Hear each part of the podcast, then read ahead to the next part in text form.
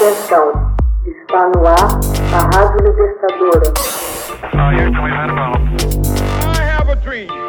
Assim sendo, declaro vaga a presidência da República. Começa agora o Hoje na História de Ópera Mundi. Hoje na História, 26 de novembro de 1941. Roosevelt oficializa o Dia de Ação de Graças como feriado nos Estados Unidos.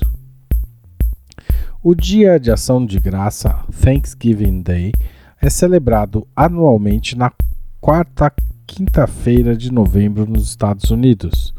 Ele foi declarado oficialmente feriado nacional no dia 26 de novembro de 1941 pelo então presidente Franklin Delano Roosevelt. O primeiro dia de ação de graças norte-americano foi celebrado em 1621 para comemorar a colheita levada a cabo pela colônia Plymouth após um rigoroso inverno. Naquele ano, o governador William Bradford proclamou um dia de ação de graças. Os colonos o celebram como uma festa da colheita britânica tradicional, para o qual convidaram os indígenas Wampanoag. Em meados do século XIX, muitos estados já observavam o feriado. A poeta e editora Sarah Hall passou a defender um feriado nacional dedicado à ação de graças. Durante a Guerra Civil, o presidente Abraham Lincoln em busca de meios para unir a nação, discutiu o assunto com Hall. Em 1863, procedeu à proclamação de ação de graças, decretando que a última quinta-feira de novembro seria um dia para tal. Em 1939, 1940 e 1941, Roosevelt, buscando estender o período de vendas do Natal, proclamou a terceira quinta-feira de novembro como Dia de Ação de Graças. Seguiu-se uma controvérsia levando o Congresso finalmente a escolher, em 1941, que o feriado cairia na quarta quinta-feira do mês, o que está em vigor até os dias de hoje. As pessoas comemoram a data com jantares, reunindo toda a família ou aproveitando para viajar nas escolas costuma-se organizar peças teatrais mostrando peregrinos e nativos celebrando a colheita de outono. No entanto, atos de ação de graça não nasceram nos Estados Unidos.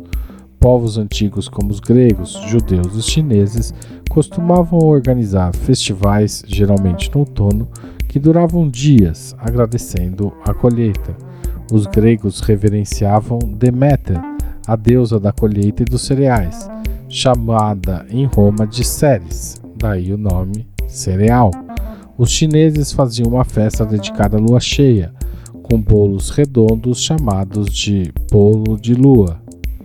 Os puritanos irlandeses, muito deles fugindo da perseguição religiosa na Irlanda e na Inglaterra, e que vieram habitar as colônias do Novo Mundo, também realizavam atos de agradecimento a Deus depois de períodos de escassez ou de extremo sofrimento.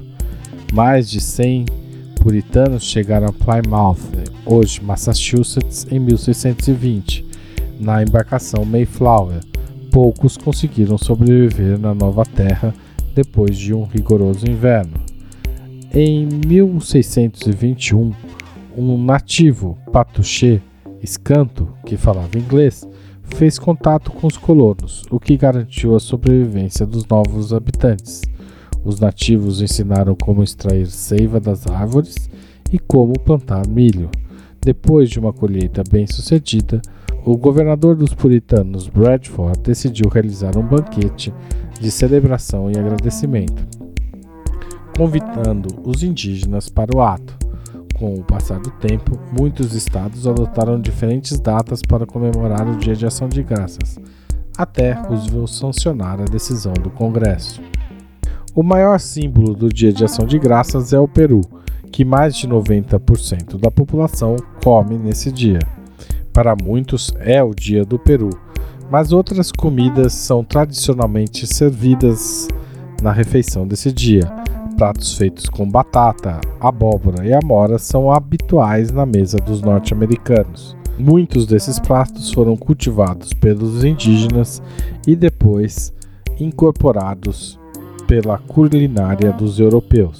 Texto original de Max Altman, locução de Haroldo Cerávulo Cereza. Você já fez uma assinatura solidária de Opera Mundi? Com 60 centavos por dia, você ajuda a manter a imprensa independente e combativa. Acesse www.operamundi.com.br/apoio.